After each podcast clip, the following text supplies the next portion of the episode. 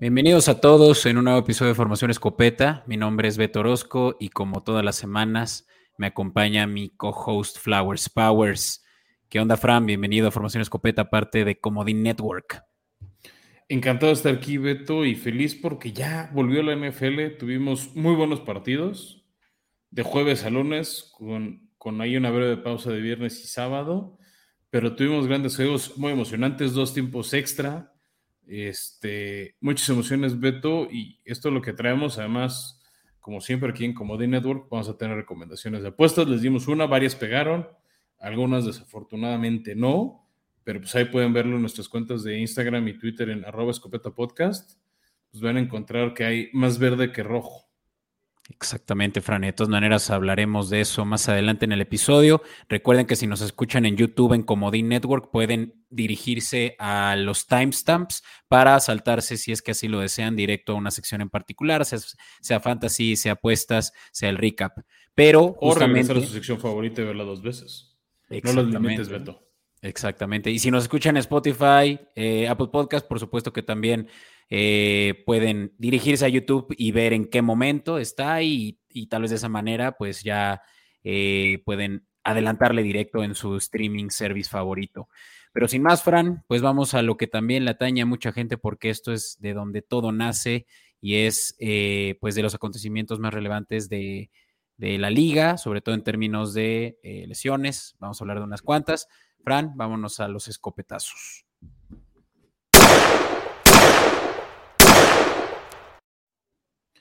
Pues Beto, vamos a hablar de los escopetazos, este, dos, dos notas que impactaron fuerte el domingo, porque aparte son, creo, los dos equipos más populares en México y en el mundo, ¿no? Uno es de los vaqueros y otro es de los acereros. ¿Con cuál arrancamos? Mm, acereros, yo creo que esa es relevante. Va, pues en este, ya hablaremos largo y tendido de, la victoria de los acereros contra los Bengals, pero antes de acabar el cuarto, vaya, el partido en el cuarto cuarto, en el último drive ofensivo de Bengalíes, se lastimó TJ Watt. Este importante cazacabezas, ¿no? De hecho, pues ya ves, fue nominado al premio al defensivo del año. Este, que estaba teniendo un juegazo, pero ahorita no recuerdo la cantidad exacta de sacks y presiones al coreback que llevaba, pero Creo que estaba intratable como siempre TJ Watt. Sí, no. Y, tenía justamente yo creo que em, el juego bajo su dominio hasta una jugada en la que hubo un holding incluso a razón de que le jalaron pues lo que parecía ser solo la hombrera, pero no, pues sí fue un golpe al pectoral casi casi como una cuchilla que le hicieron. Que... Pero es que no fue, no fue un holding como tal, o sea, sí lo empujan. Una de las pocas veces que la línea protegía a Burrow, que hay que decirlo de una vez, Beto, esa línea ofensiva no se ve mejorada, se ve igual de porosa que la vimos en el Super Bowl. Sí. Este. Y TJ Watt, que también provocó intercepciones, o sea, tuvo cuatro intercepciones el, el buen Joe Burrow en su regreso a la NFL este año. Eh. eh y se notó esa ausencia. Y por un momento TJ Watt prendió los focos de alarma porque esta, eh, esta lesión de Torpec, ¿no? Que, ¿cómo sería? Se tironeó el, el, este, músculo del pecho. Tal vez requería una operación y si ese era el caso, iba a perderse toda la temporada. Al parecer encontró, fue por una segunda y hasta una tercera opinión. Este, y todo pinta que solo serán seis semanas. Sí. Sí, que pues es una lástima porque como tú lo decías, eh, Steelers fue para empezar el mejor equipo en términos de presión al coreback en esta primera semana, Fran. Tuvieron un total de siete sacks, de los cuales justamente eh, dos son atribuibles a una. O, sea, un sack solitario de TJ Watt, una intercepción mm. y, seis este, tacleos. Sí. Entonces, pues obviamente que esto les va a doler. Eh, y pues sí, se les, se les va su mejor jugador, seis semanas, ya confirmaron. Sí, que te a ver, a ver si son seis y no sigue tocadón. Desgraciadamente así le pasó a su hermano JJ Watt, que empezaba una lesioncita y la espalda esto y se acaba perdiendo toda la temporada. Espero por él que no. Creo que esto sí le quita votos a, ya ves que eh, al premio defensivo del año. Y a Pittsburgh se le complica un poco la vida, porque sí se notó hacia abajo este, la ausencia de este jugador. Sí. Y hablando de, de notarse y tirar abajo, pues, ¿qué, decimos de la lesión en la mano de Dak Prescott? Y caray, ahora sí que dos de los equipos más queridos en México, ambos tienen ya bajas considerables y peor para los, los Cowboys porque esta es de su coreback, del hombre más importante en su, en su ofensiva y, fue por un golpe al, a la mano que eh, causó una fractura, ¿no? De falanges. Sí, y él estará fuera de seis a ocho semanas, Beto. Es pues, prácticamente media temporada para, para Dakota Prescott. Ahorita no tengo a la mano el calendario de Dallas para decirte si se pierde o no al bye week. Dame un segundo. Pero fue un golpe durísimo porque ahora entra al quite Cooper Rush, que tuvo solo un buen partido el año pasado, que fue una victoria de Dallas en Minnesota, pero no, no inspira, no es ese tipo de relevo como coreback, como por ejemplo en su momento fue Tony Romo, o sea, por dar, o sea, decir, alguien que vino de la banca y revolucionó a Dallas, o Dak Prescott cuando debutó. Yo creo que van a tener que buscar el mercado, Fran. Puede que ahora ya haya eh, un mayor interesado en eh, el muy polarizante Jimmy G, eh, Jimmy Garapolo de los 49ers. Yo creo que sería una excelente adición para sobre todo el contrato que ahora tiene, que se redujo a 12 millones anuales y que sea el que le dé a Cowboys la esperanza de llegar a Super Bowl, porque con Cooper Rush, la realidad es que puede que esto no sucede, tomando en cuenta que Dakota Prescott se fue a principios del tercer cuarto, todavía tenían casi la mitad del juego para poder remontar contra Bucaneros, y Fran fueron el único equipo en toda la semana uno que no hizo touchdown. Sí, terrible, pero bueno, incluso con Dak Prescott tampoco están haciendo gran cosa. Ya sabíamos que Tampa Bay tiene una de las mejores defensivas de la liga. Entonces, este, creo que con o sin Dak le hubiera ido mal a los vaqueros. Los dominó placer el equipo de Tampa, pero sí, esta lesión de, este, de Dak pega mucho porque además la, semana de descanso de Dallas es hasta la semana 9, Beto. Justo antes de visitar Green Bay. Sí. Este, Green Bay y luego Minnesota, ¿no? Entonces, son varios partidos importantes los que tiene que definir Dallas. Lo que dices de Jimmy G a mí no me suena tan descabellado. Lo que tengo duda es qué van a pedir por él a cambio. Sí, sobre todo los eh, lo de cómo pagar es lo de menos, ¿no? Va a ser más tema de, trades, de picks de, jugadores, yo qué sé. En fin, pues ahí te va rápido, vete los partidos que se pierde Dak. Es Bengals, Giants, Commanders, Rams, Eagles, Detroit y Bears. que Detroit y Bears no es 100% seguro, ¿no? Entonces, varios partidos importantes, tres divisionales y otro contra los Rams. Algo tiene que ser Dallas. Sí, pues algo tiene que hacer porque siento que Cooper Rush no, Rush no fue la solución hace dos temporadas, ¿no? Fue que... También en la pasada jugó, Teo, por lo menos me acuerdo ese contra Minnesota que sí ganaron. Sí. Un partido rarísimo, flojón. Y el otro que tienen Will Greer eh, es de, los eh, eh, perdón, Panthers. Y, pues es realmente el sí, yo creo que la peor opción que podrían tal vez optar, si no es que Cooper Rush, la segunda peor opción. Sí, sí tienen que buscar fuera. ¿Qué te parece también pensar en uno de los mejores free agents disponibles? Obviamente, dadas las circunstancias, puede que les convenga, y esa es el MVP eh, Cam Newton. No sé si por el sistema de Dallas con el que siempre se ha movido Mike McCarthy funcione. Ya. Este, y también, pues tú dime, estaba en tus patriotas hasta hace muy poco Cam Newton. No lo recomiendo, Fran. No recomiendo esa, ese plan B. O sea, sé que le eh, gusta el calvario a los fans de los Cowboys, pero tampoco se trata de ensañarse, Beto. Claro, y obviamente que otras opciones puede que también otros jugadores estén no cediendo mucho, ¿no? Digamos, incluso un rival divisional no le va a dar, por ejemplo, los Eagles no les van a dar a, mi querido Garner Minshew. Esa no me sonaría tan loca en una de esas. O sea, o sea, tal vez no de su propia división, pero el suplente de alguien más. Sí, exacto. Un Teddy Bridgewater, no sé, algo, algo por el estilo. En fin. Le da las veo por Drew Lock. Ahorita es cuando. Híjole. No lo sé, Fran. Pero bueno, esto es obviamente deplorable, dado que también los Cowboys son el único equipo de la división este de la Nacional sin una victoria. Ah, en semana uno. Me preocupan sería si fueran el único sin victoria en semanas tres. Pero bueno, Beto, van a sentir que esto es muy cowboy centrista o acerero centrista. También hubo ahí dos lesiones desafortunadas. Vamos a eh, decirlo rápido.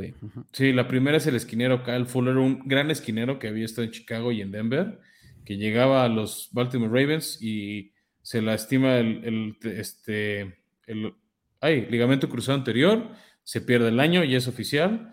Y Jamal Adams se volvió a lesionar en el Monday Night, este safety que nada más está muy salado y se le ha ido lesionado, Beto. A ver si algún día desquita este, con, el equipo de, de Seahawks, tantos picks que dieron por él. Y uno de sus mejores jugadores, por lo menos eso es lo que en papel, aunque ya platicaremos del Monday Night más adelante. Eh, pero sí, Fran, pues son, es inevitable, ¿no? Que hayan jugadores, sobre todo en la primera semana, que llegan fríos, no, no entrenaron muy bien en las prácticas y, aquí, aquí caen las lesiones. Por Sin más. Creo que escucho una sirena. Creo que es la de el kit de emergencia. Vamos.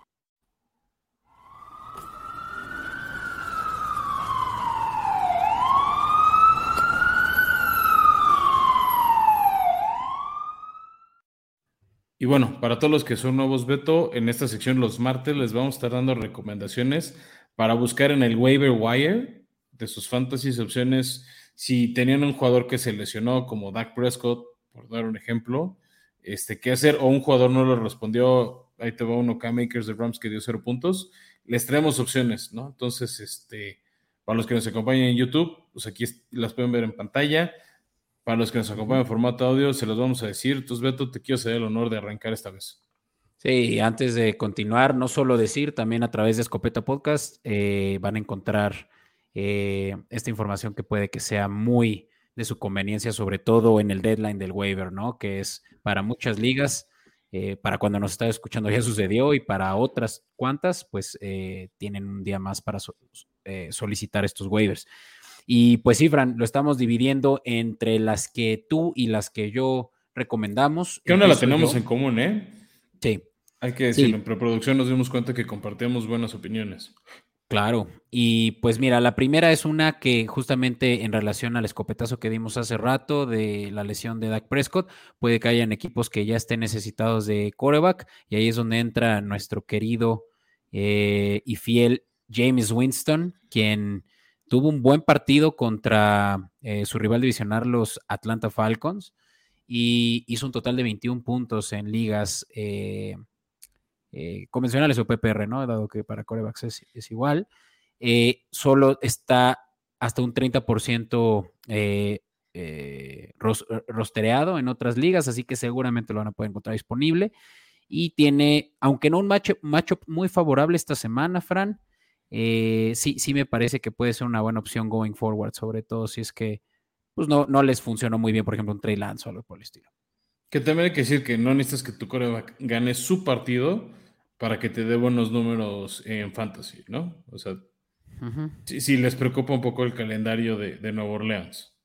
Sí, no está correlacionado del todo. Em, vamos a corredores, Fran, y si quieres, yo de volada hablo sobre los dos míos, y ya te cedo la palabra porque los dos míos siguientes son también corredores. Jalen Warren, quien es el sustituto de mm, el corredor eh, titular de los Steelers, eh, quien va a estar fuera por lo menos un par de semanas, o por lo menos eso es hasta ahorita cuestionable. Está cuestionable decir Najee. Yo lo oí decir que sí iba a jugar, pero no está al 100. Najee Harris sí dice que se está practicando, que todo en orden, pero no se vio así en el partido contra Cincinnati y por lo tanto, ojo con Warren, quien seguramente va a estar yéndose en la mayoría de las ligas, donde ahorita no está prácticamente ninguna, como la primera opción y que, ha ganado por lo menos relevancia como sustituto. Sí, creo que era una de las opciones que nadie veíamos a la hora del draft, ni, ni se te ocurría el, corredor suplente de Pittsburgh, ¿no? Como que Najee era dominante. Exacto. Y mi tercera, Fran, es eh, a causa de, un tractorcito que no, no, fue muy productivo, ya hablaremos de eso en la siguiente sección de la cobertura. Eh, estamos hablando de tus titanes y estamos hablando del Derrick Henry que no parece que no, no mostró lo que quería un dueño de Fantasy ver. siendo su primer pick. Y Dontrell Hillard fue quien realmente estuvo sacando los puntos de, los Titanes contra los Giants. Es que te va, ¿por qué vale la pena tu pick, Beto? Dontrell Hillard es más un, o sea, sí es un corredor que sí le dieron acarreos, pero es una gran opción de pases. Juega, hace la función de válvula escape, que no es la especialidad de Henry. Henry es ese corredor nato de dame el balón, o sea, en jugada de atracción y empujar, ¿no?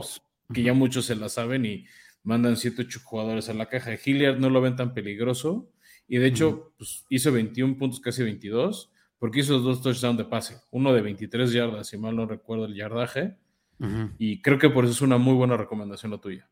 Así es, y también está prácticamente disponible en todas las ligas con solo .5 roster en, en, general en la app de nfl.com, así que esos son de, las, de los primeros que se van a ir, eso les doy por hecho, eh, se los voy diciendo, ¿no? Y, son estos dos.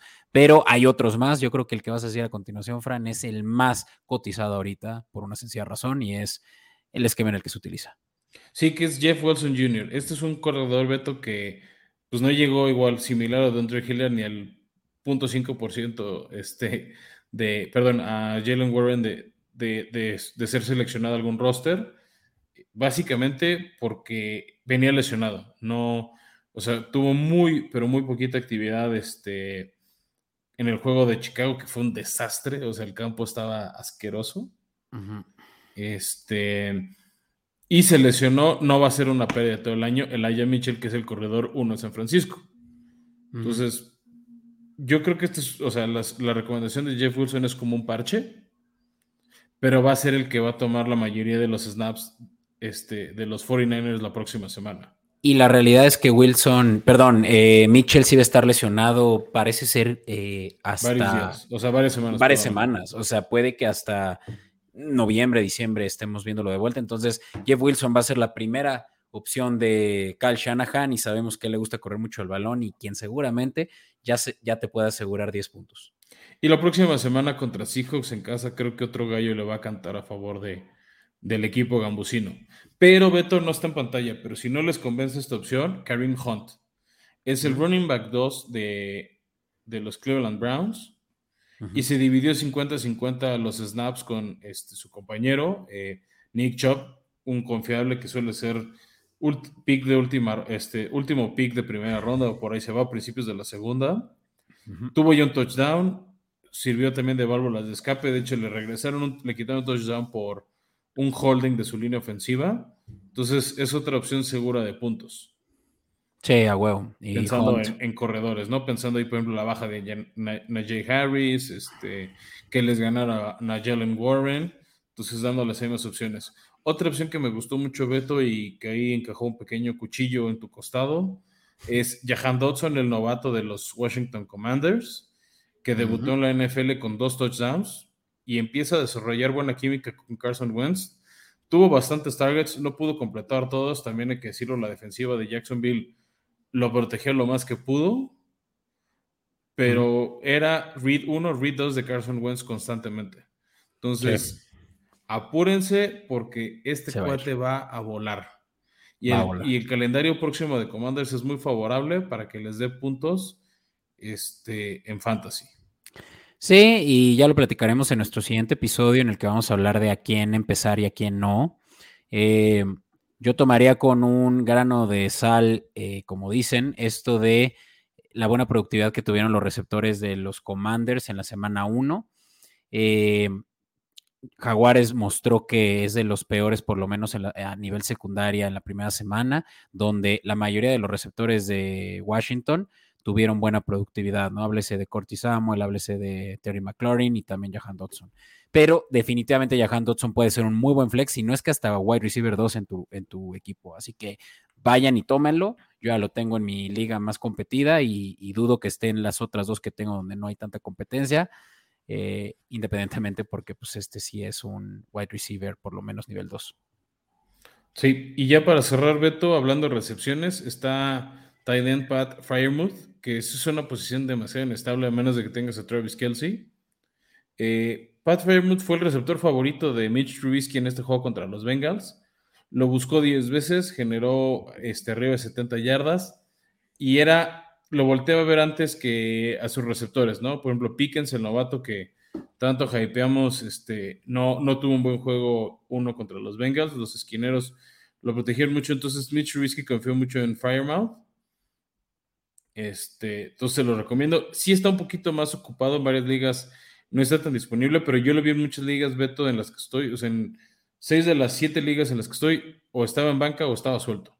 ¿no? Entonces, este, creo que es una buena opción. Y más ahorita que van contra los Pats. Este, Pittsburgh va, de local, creo que este, les puede dar una buena cantidad de puntos, porque por alguna extraña razón Pittsburgh no volteó tanto a Chase Claypool o a Donta Johnson. Ya. Y todos necesitan un tight end, ¿no? La mayoría de los rosters de NFL este, te obliga a tener al menos uno y creo que es una buena opción.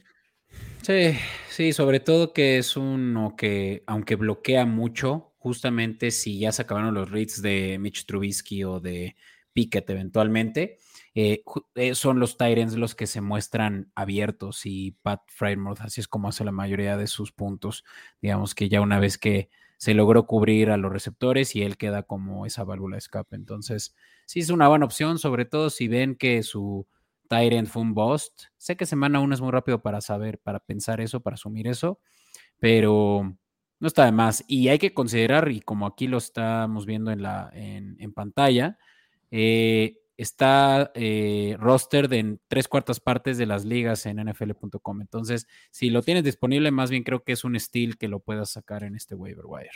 O en una de esas lo puedes tradear, ¿no? O sea, puedes buscarlo. También.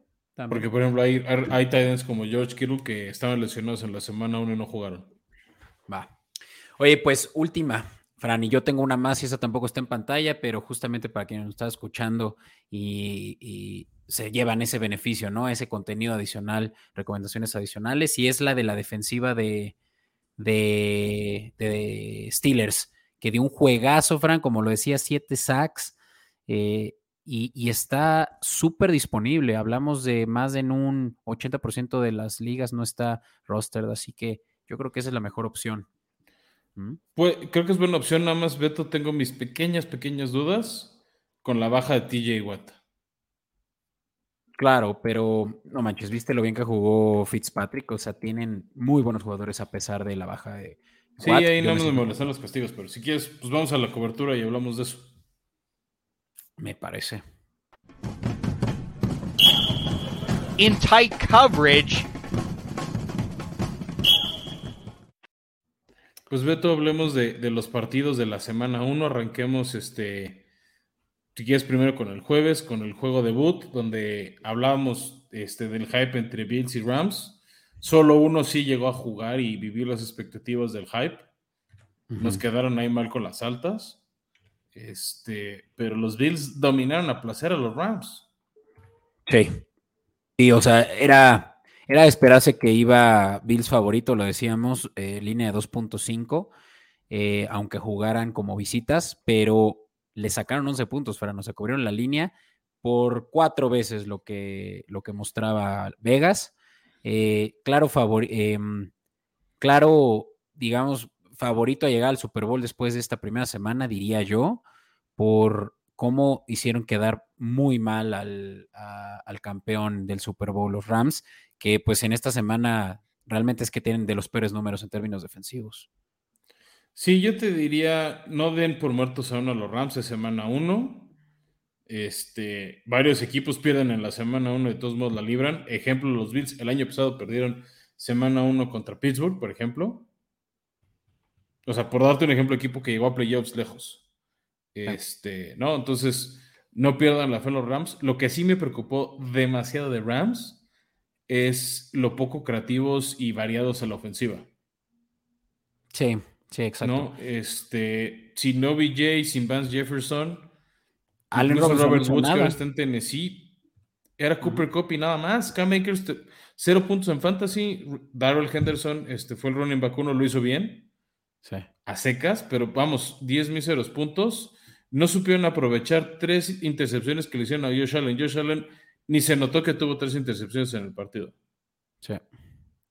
Sí, fue, fue una mala actuación de los Rams y particularmente de la secundaria, ¿no? También Ana Ramsey le dieron mil vueltas. Eh, eh, Gabriel Davis tuvo un juegazo, eh, incluso teniendo la cobertura del segundo corner de los Rams. Em, y también Diggs, ¿no? O sea, le, pasó por arriba a, Ramsey, dejándoles, habiendo anotado mm, más de 300 yardas ya totales por aire únicamente, ¿no? O sea, sí fue, sí fue un agasajo de puntos para los Bills. Dile a Jalen Ramsey que se enfoque en jugar y no, no en los medios, o sea, está como muy distraído. Sí, sí, pero pues ya sabemos que ese es su, ese es su modus operandi y, y pues no sé, no sé qué tanto quieras que indaguemos en este, pero sencillamente los, los Bills yo creo que entran a la semana 2 siendo los claros favoritos de toda la liga, ¿no? Sí, y parecen que van a dominar en el Monday Night. Ya hablaremos en el siguiente episodio qué tan favoritos son para el Monday Night contra Tennessee, donde es su primer juego local. Pero bueno, e, e, eso se lo dejamos para otro episodio. Voy a cubrir rápido tres vetos de domingo mediodía. En un juego cardíaco, Santos le sacó el partido a Atlanta. Parecía que Atlanta se los iba a sacar. Y bueno, James sacó una buena victoria. Cardíaco también, con gol de campo también de último segundo. Cleveland avanzó y con 58 yardas de un novato le ganaron el revenge game a, Baker Mayfield.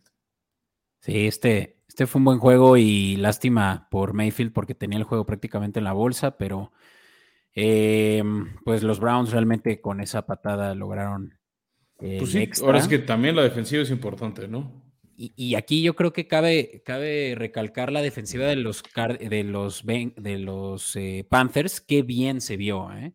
Con todo y te digo la cantidad de puntos que hubieron porque se cubrieron las altas, pero eh, no dejaron correr, bueno, dejaron correr mucho el balón, pero solo por tierra, ¿no? sí, es de esas de doblate, no te quiebres. lo malo fue que se sí se quebraron al final por ese gol de campo. Creo que no creyeron que era suficiente distancia. Ya hablaremos de otros donde justo una distancia similar no fue suficiente para ganar. De ahí me brinco rápido, vete un partido malísimo eh, o sea, realmente vi muy poco de él el domingo a mediodía, está en Fox, el de la victoria de Chicago a San Francisco, 19-10. Se vio muy mal Trey Lance, se vio muy mal la ofensiva de San Francisco. ya pues, hablamos, ¿no? Hace rato de la, este, de la lesión de Elijah, Elijah Moore. También no jugó George Kittle, se descartó desde el sábado. Y Justin Fields se vio más activo, de hecho hasta lanzó touchdowns y se dio el ojo Chicago de fallar un punto extra, si no hubiera sido 20-10 este partido.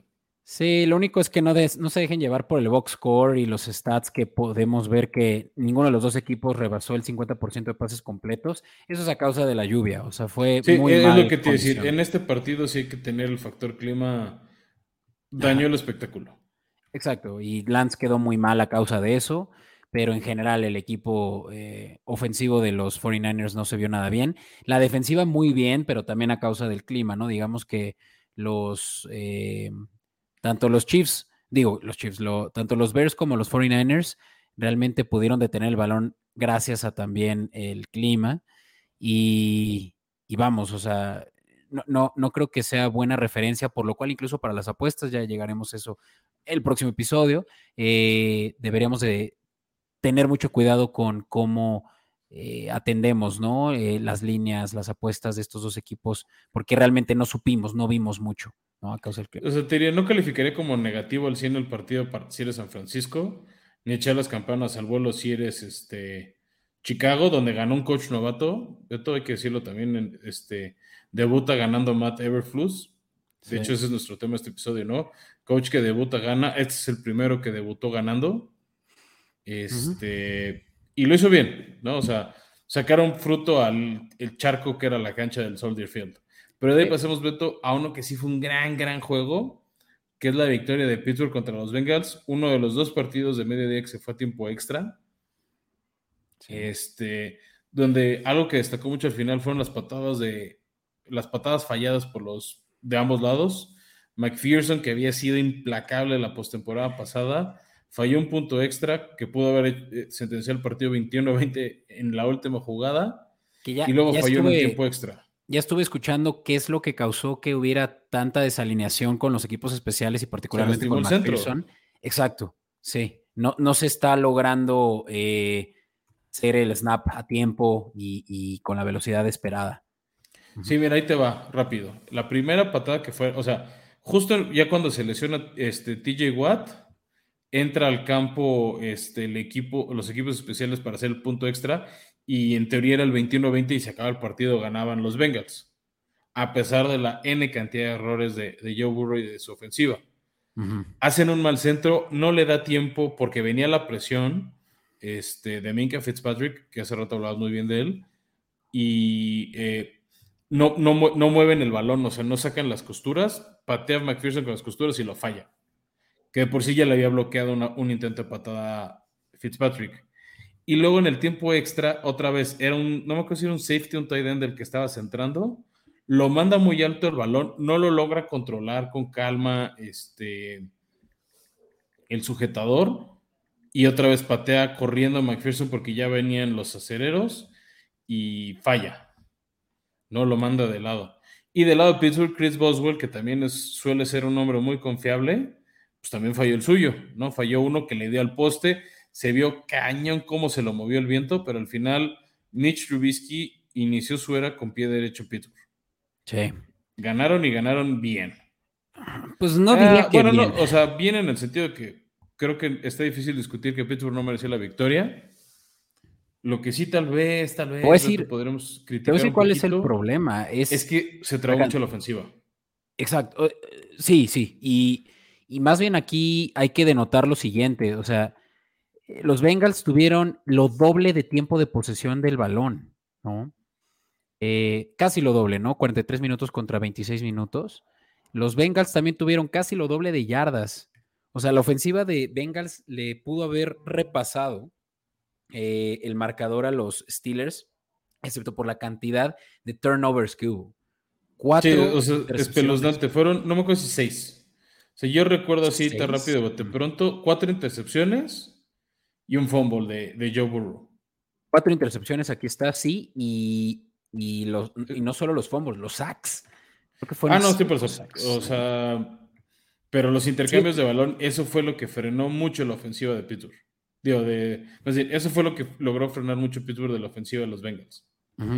Exacto, entonces eso, eso es destacable, ¿no? El que el pase rating de Joe Burrow, uno de los mejores quarterbacks de la liga hoy en día, terminó en 58.6. Eso es muy bajo, ¿no? Para los estándares de, alguien como, como Burrow. Y, Su pues primer pase del año fue un pick six. Sí.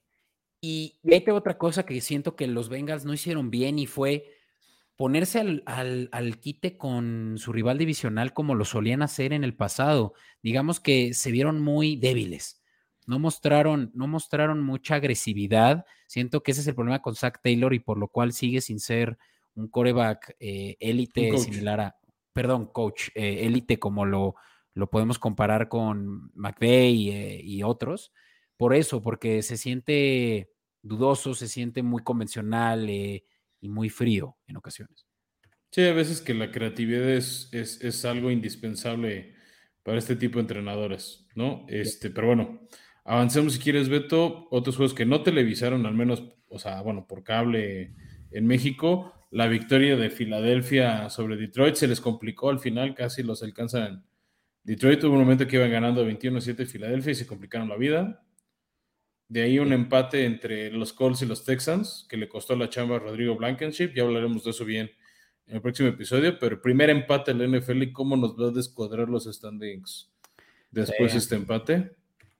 Y sorpresa, ¿no? Yo creo que muchos eh, que juegan Survivor aquí perdieron su primera vida, eh, porque se esperaba que los Colts fueran incluso los favoritos de la división y los Tejanos los peores de la división, ¿no? Entonces aquí... Y Tejanos líder de la división por media victoria.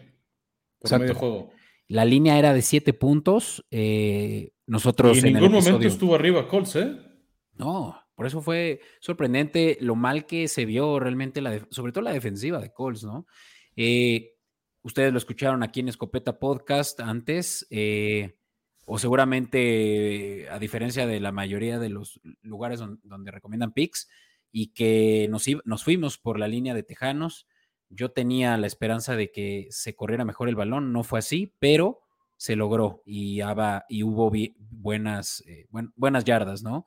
Que pudieron producir por aire. Em, ahora hablemos, Fran, ¿por qué no? De un juego que para mí, pues, podría haber sido, eh, digamos, otra historia si lo hubiéramos visto hace unos 3, 4 años.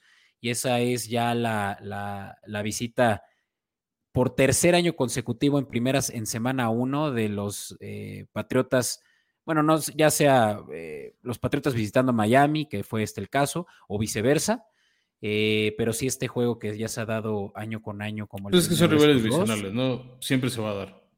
Sí. Y bueno, pues fue, fue un caso ya esperado, Fran, y que iba a ser y, y, se, está, se estaba cantando que los Patriotas no iban a poder empezar bien el año con estas deficiencias de coaching que las hay. Em, y con esto, Fran, ya con la victoria de Miami 20 a 7 ante los eh, Pats, ya Tua Tango Bailoa va 4-0 contra Bill Belichick, ¿no? ¿Quién diría eso? No tanto que has criticado Tua, no tuvo errores en el partido, o sea, sí hubo fallas de pases profundos que no llegó bien el balón, esa crítica creo que se puede sostener, pero impresionante que Pats llegó desde el martes a entrenar a Florida como para que el clima no fuera factor, porque sí hay mucha humedad ahorita, en septiembre, y aún así los dominaron. Y otro coach que debuta ganando, Beto, ¿no? En este caso, Mike McDaniel, que venía del esquema de 49ers, es este, el segundo coach que, debutó como head coach ganando, ¿no? Porque. sí, y, algo que llama mucho la atención, Fran, es que sí se vio el esquema Shanahan en eh, McDaniels, ¿no? Que, es el nuevo coach de los, de los eh, Dolphins. McDaniel, con, sin, McDaniel. la S, McDaniel, tiene razón. Y, ellos, a diferencia de los Pats, que también son ahora eh, conocidos por ser run first, no lograron pasar de las 77 yardas recorridas, Fran, entre Stevenson, entre Harris. Eh, no lograron mover mucho el balón por tierra y eso es por la buena defensiva que ya los, eh, los Dolphins se caracterizan.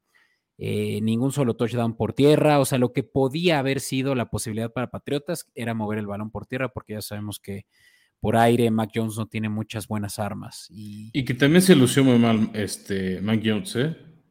Exacto, y esa es la otra, ¿no? Mac Jones no, no pudo ser muy consistente, eh, pero este es el problema de lo que, eh, digamos, el root cause de toda la ofensiva de los Pats es la línea ofensiva, ¿no? La línea ofensiva es muy mala.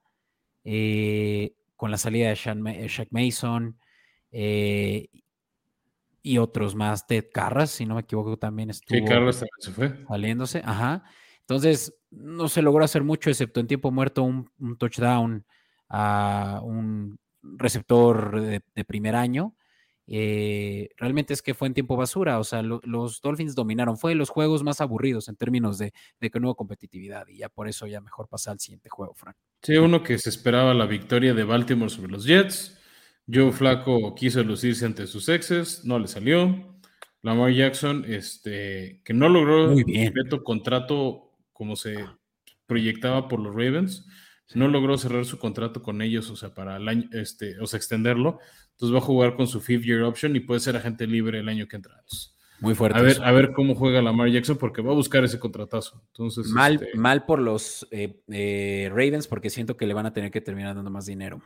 A menos de que le pongan eso de la etiqueta franquicia y ahí puede generar mucha lana estilo Kirk Cousins, Lamar Jackson. Yo creo que buscan un contrato a largo plazo, pero bueno, eso puede ser el tema lo único que iba a decir, lo único que iba a decir de Lamar es qué bonitos espirales echó, ¿eh? Esos touchdowns a Bateman y a Duvernay fue de lo mejor que yo eh, pude cachar en esta semana uno. Eh, tú, tú has criticado mucho a Lamar Jackson por no pasar mucho y pasar hacia hacer pases largos y aquí demostró lo contrario. Eh, por algo lo he dicho, ¿no? Pues yo vi ah, algo muy diferente. al primer juego y que lo hace una, no por matar un perro ayer eres mataperros. Pero bueno. Vamos a ver semana 2. avanzamos rápido con dos juegos del sur de la americana contra el este de la nacional. Commanders gana 28-22 a Jaguares. Jaguares iba ganando. Creo que sí hay grandes mejoras con Doug Peterson, pero todavía le falta al equipo de Trevor Lawrence. Algunos errorcillos defensivos de, de capitalizar oportunidades. Más defensivos, ¿eh? O sea, la bronca fue que la primera selección dio resultados. Eh, Walker hizo muy buenas jugadas, ya tuvo su primer sack, ya tuvo su primera intercepción. Eso no sucede en la historia de la liga desde, bueno, tampoco es tanto tiempo, ¿verdad? pero TJ Watt fue el último que hizo un saque y una intercepción en su primer juego como novato. Lo hizo Trevon Walker, muy buen juego, pero fue el único del lado defensivo que hizo eh, buena productividad. La secundaria se vio pésima. Eh, lo decía hace rato, ¿no? O sea, los Commanders tuvieron muy buena producción en sus tres niveles. Eh, receptores abiertos y, y, slot receivers. Eh, entre Cortis, entre Terry, entre eh, este otro chavo eh, novato, ¿no? Del que hablamos en el waiver. Jahan Dodson. Jahan Dodson. Entonces, pues sí, Carson Wentz dio un juegazo. O sea, ahorita es de los favoritos en términos también de, yardas y, y, pues sencillamente porque fueron contra una mala defensiva secundaria.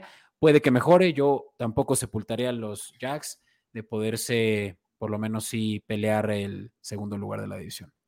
También nada más me dio risa cómo le contestó Commander la troleada a, Jaguares que por Twitter antes del partido mandaron un tweet que decía díganle Carson Wentz we say hi recordando la derrota en enero en Jacksonville y nada más Commanders ya acabando el partido le pusieron ese, la jugada del touchdown de justo de eh, de touchdown a Jahan Dodson por parte de Carson Wentz, Wentz dice hi back, ¿no? De, los mando saludos de regreso. Sí, ya, se quitó ese mal sabor de boca de hace un año en el que los Jaguares le quitaron el pase en los playoffs a los Colts comandados por Wentz. Sí. Pero bueno, de ahí pasamos a los juegos de la tarde. El primero, que, el único que no fue televisado fue la victoria de, casi de último minuto de los Giants en mis Titanes. Eh, se vio pésimo Titanes, muy mala ofensiva, cero creatividad. Llevan ganando el partido 13-0 y no supieron aprovechar jugadas de tercera y uno no le dan el balón a Henry, lo que criticabas de Fantasy. Yo no entiendo, no corrieron el balón, no lo corrieron.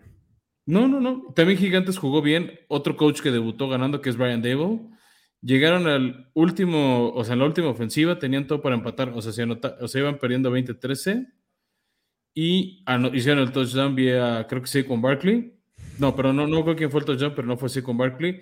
Y eh, Brian Dable dijo al equipo, vamos por el gane o la derrota. Dijeron, el gane, Hicieron conversión de dos puntos, ese sí con con Barkley, que tuvo un gran juego de regreso a su lesión.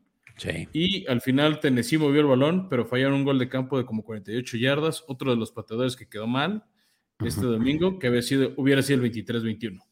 Pero de ahí, Beto, pasemos una reverenda paliza de los Chiefs Arizona a domicilio. Los Chiefs creo que les gustó el estilo del Super Bowl y quieren volver para febrero.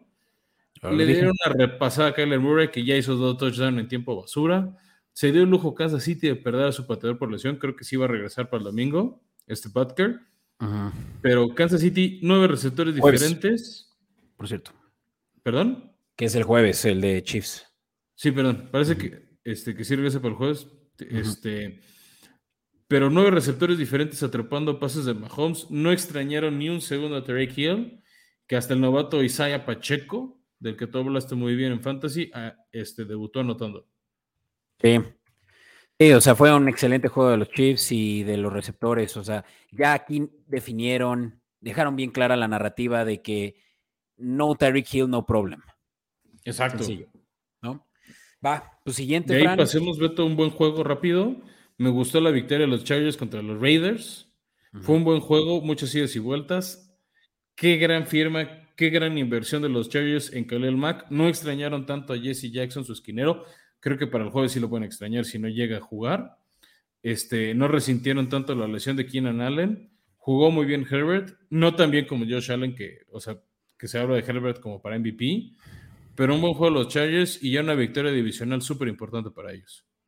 Sí, y algo a destacar de los Chargers es que no dejaron correr a Raiders el balón absolutamente nada, por un total de 54 yardas totales. O sea, nada de productividad del lado de lo que Josh McDaniels, él sí es McDaniels, hace bien, que es correr el balón. Eh, tuvieron que más bien verlo por aire. Derek Carr encontró buen, buena química con, con Adams. 14 veces 141 yardas. Incluso, y con eso pasamos al siguiente juego, Fran, eh, Davante Adams hizo más yardas que todos los receptores juntos de los Packers, ¿no? Entonces, sí.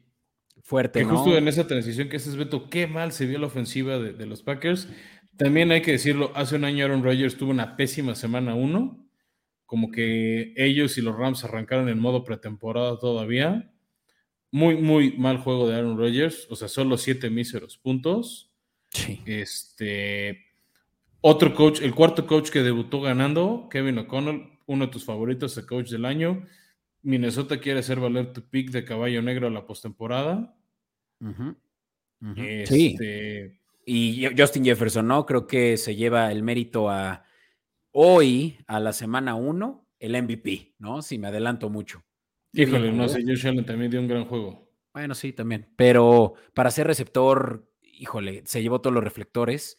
Eh, muchos jugadores eh, todavía activos y otros inactivos, como Richard Sherman, por ejemplo, estuvieron tuiteando sobre qué fuera de serie es este receptor Justin. Bueno, sin duda lo es, ¿no, tío? Pero semana uno cantar a un MVP se me hace muy pronto. Sí, sé, pero bueno, eh, el futuro de los Vikings es prometedor. Sin duda. Mientras se mantengan sanos, ¿no? La ofensiva. Y buena mientras, mientras jueguen como el domingo, sí. Exacto. Porque también la, defensiva nulificó muy bien a, Green Bay, le soltaron muchos pases a Aaron Rodgers, entonces, este... O sea, juego redondo de, Minnesota y también otro equipo que tuvo juego redondo fue Tampa Bay, que no necesitaron emplearse a fondo para destruir a los vaqueros. Los vaqueros, ¿cómo se hicieron daño ellos solos? lluvia de castigos. O sea, ya hablamos de la elección de, de perdón, lesión de Dak Prescott. Mal augurio para los vaqueros, lo lamento para los cientos de escuchas que tenemos vaqueros. Ya desde ahorita te lo digo, Fran, eh, McCaffrey va a ser el primer coach corrido durante la temporada regular. Así lo veo. Wow, no me sorprendería. Este, no es mucho de correr a medio año Jerry Jones. eso sí. Pero, o sea, no lo descarto al 100 tampoco, ¿eh? O sea, pinta feo. Yo creo que está entre él y Matt Rule el primer corrido. Este, y, apuesto un poquito más por Matt Rule, pero sí, Tampa todo le salió bien. Este, Tom Brady, tío, no se tuvo que emplear a fondo, lució bien, se vio bien, me gustó mucho la química con Julio Jones, entonces otros si quieren su waiver wire, Julio Jones como un flex puede ser una gran opción ahí con Tampa Bay. Que, tío, no se tuvo que emplear a fondo, o sea, de hecho, cuatro goles de campo. Este, pero con eso tuvieron para, para controlar a los vaqueros. No, no necesitaron, con todo y que no le hicieron muchos puntos, con eso fue suficiente para humillar a los, a los locales en el domingo por la noche. Se pudieron dar el lujo los bucaneros de cometer errores, porque sí los cometieron. Sí, o más bien, no se notó que hicieron errores, diría yo. Y ya para cerrar la cartelera, Beto, el regreso de fallido de Russell Wilson a casa, otro pronóstico que nos hizo quedar mal. Qué manera de dejar ir puntos de los Broncos. Los pararon dos veces en zona de gol. Ahora sí, Russell Wilson se la dio al corredor y rebotó contra un liniero y provocó un fumble, no que sea tercera o cuarta. En otra ofensiva no se fueron por los puntos fáciles y al final cuando lograron mover el balón fallaron un gol de campo de 48 y aquí sí fue el único head coach debutante Nathaniel Hackett que no pudo ganar. Sí, y digo, eh, quien sí debutó por primera vez en su carrera en la semana 1 fue Gino Smith. Y qué bien lo hizo. ¿No debutó con los Jets en la semana 1 cuando era novato? Me escuché esa en la transmisión, ese tal vez empezó lesionado, no sé, pero bueno. Sí, o sea, no me sorprendería porque ha sido un trotamundos Gino Smith. Sí, pero qué bien jugó, ¿eh? O sea, él sí se llevó el respeto de todos y sobre todo de, de Lumen Field ahí en Seattle. Eh, que tú decías que iba a haber mucho aplauso al 3 y al revés, ¿eh, Beto? Yo escuché mm. ensordecedores abucheos. no le perdonan a Russell Wilson el que se ha ido. Se habló mucho de lo roto que está su relación con Pete Carroll. Sí, el abrazo fue bittersweet, sí. Pero la gente no le mostró cariño. Bueno, Fran, pues ya no quiero detenerme mucho porque tenemos una sección más para todos nuestros escuchas. Cerremos con la lana, Beto. Exactamente, la de cuarta y uno, hablemos de apuestas, hablemos del Thursday Night Football.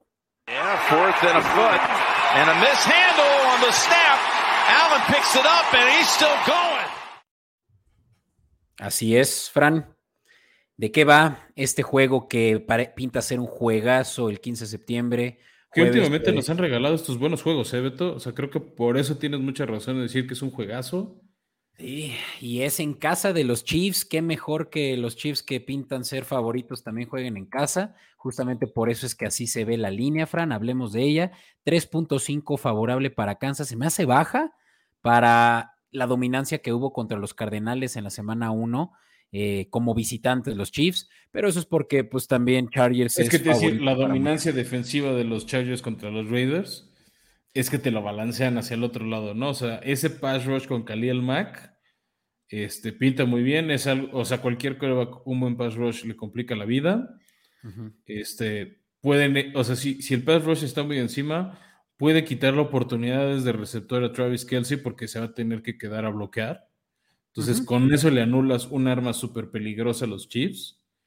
Y lo otro veto es que parece que sí podría llegar Jesse Jackson a debutar como esquinero. Entonces, eso podría anular este, otra arma de Kansas City. Sí, yo creo que esa es la única manera en la que realmente Chargers va a tener la posibilidad del gane, Fran. O sea, el Money Line, que también lo recomendamos como una apuesta de riesgo, si ya son nacidos de formación escopeta, sabrán que también de pronto vamos a irnos bien locochones a las apuestas que mejor pagan, pero que hay que tomar con mesura. Y esa es la de el Money Line a los Chargers, más 160.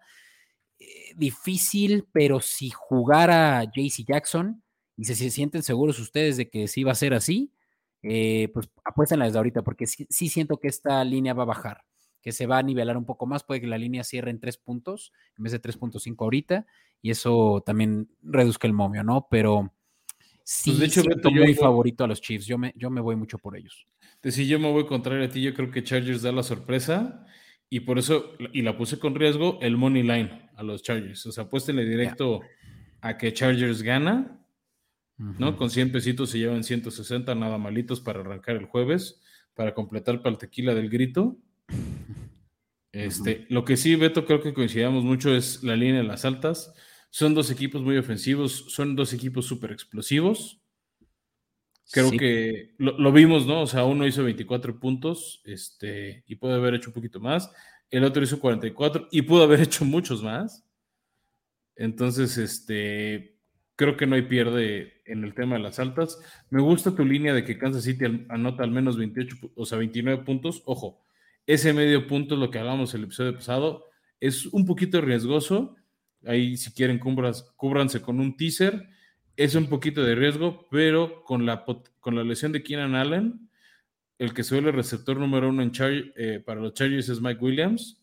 Y por eso pusimos, ¿no? De que al menos anota una vez. Paga más si lo pones como primer anotador del partido, último anotador, ahí sí pagas el doble o el triple. Pero que anote al menos una vez, lo veo súper viable, Beto. Sin duda. Más 160 este, también paga bien. Y suele anotar muy seguido a los, a los Chiefs. Creo que lleva 4 o 5 juegos con al menos una recepción de touchdown. Sí. Sí, y de nuevo, ya para cerrar, Fran, eh, este episodio, eh, este, este juego puede ser tricky porque pareciera que ambas son buenas defensivas y van a hacer pocos puntos, pero no, yo creo que las ofensivas realmente sí van a mitigar la, la buena productividad que pueden tener los, las defensivas, por lo cual las altas hacen sentido. Sí son muy altas, 54.5, pero sí, como decíamos, y esta es una mía que yo recomendaba, la de los 28.5 solamente de Kansas, si Chargers hace su parte, esta línea se da fácilmente, ¿no? Entonces, simplemente hay que confiar en el proceso y eso es que por lo menos los Chargers pueden hacer su, su, parte también con esos 28 puntos. No me siento tan seguro que eso suceda, por lo cual yo primero apostaría por que Chargers hace su parte y hacen esos 28 puntos, independientemente de lo que hagan Chargers, ¿no? Los Chiefs hacen los 28 puntos, dirás. Perdón, eh, los Chiefs hacen los 28, mientras los Chargers posiblemente no. Por eso es que la de las altas no me da tanta seguridad. Tal vez haría un teaser y lo bajo un poco a 52. Y entonces sí, tal vez ya, aunque pague menos, eh, me voy más seguro por esas dos, ¿no? O, o ¿por qué no un parlay? ¿No? Un parlay de altas de, de 28.5 de Kansas y altas teaser de 52 totales eh, para hacerlo ya jugosito. Aunque no sé si ahí hay, ya sabes, un mismatch. Eh, habría que ver. No sé si te lo dejarían todas las casas de apuestas, Beto. No me suena, o sea, no me suena mal tu propuesta y si no, metes una y con la otra te cubres. Sí, exacto. Y una más, Fran. Clyde Edwards Seller anotará esta paga más 100. Eh, yo creo que esta se puede dar, pero hay que también tener en cuenta que los Chargers no dejaron correr mucho el balón a los Raiders, entonces puede que Edward Seller no tenga la misma productividad que contra los Cardinals, que sí fue muy buena y por supuesto que se anotó. Justo esa es mi duda de tu apuesta, Beto. El, cómo anularon a Josh Jacobs y compañía. Este, y que no no es de todas las confianzas Clyde Edwards Seller. Sí, esa también la tomaría con cuidado. No es que sea una apuesta de riesgo, pero hay que tomar en cuenta los precedentes, ¿no? Que puede ser otro de los teasers para cubrir el parlay que decías hace unos momentos. Claro. Pues sin más, Fran, no sé si quieres con eso cerrar con algo más, pero pues este es un juegazo del cual pues ya podremos estar viendo a través de Prime Video incluso. Eh, para todos. Que parece va a haber muchas opciones para, verlo. Yo les recomendaría, ven esto, no vean el grito. Para ir a nuestro presidente, cada año dicen lo mismo. Mejor aprovechen que jueves por la noche. Que eso no hay que. E, esos, estos de buena calidad no siempre los va a ver cada semana. Y este, también los invito a que escuchen, estén atentos a nuestro siguiente episodio de, de Escopeta Podcast. Vamos a estar hablando también de las apuestas de todo el domingo, el Startem, el Sitem. Este, vamos ahí a darles las noticias que salgan y como siempre nuestras recomendaciones de apuestas para que tengan un gran fin de semana. Sí, pues todo lo mejor para esta eh, primera ronda de waivers, así que sí, prepárense bien, ya tienen toda la información, Fran, ya saben que lo escucharon primero en Escopeta Podcast, por favor regálenos un like, eh, una suscripción, yo creo que eh, ahorita en Comodín Network es lo que más vamos a poder agradecerles, pero también está el botón de follow en sus plataformas de streaming. Recientemente acabamos también de incorporarnos a iHeartRadio. Les agradecemos mucho si también se, se van a nuestro bio en redes sociales y ahí mismo encontrarán el link a iHeartRadio.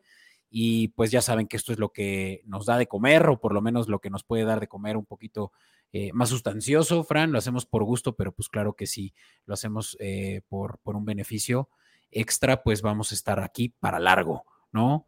Y, sí, sin duda. Y recuerden también, Beto, ahorita que seas del waiver, si tienen dudas o le están proponiendo un trade, no duden en buscarnos en arroba escopeta podcast, en Instagram este, o en Twitter y les vamos a contestar a la brevedad para que no pierdan esa oportunidad.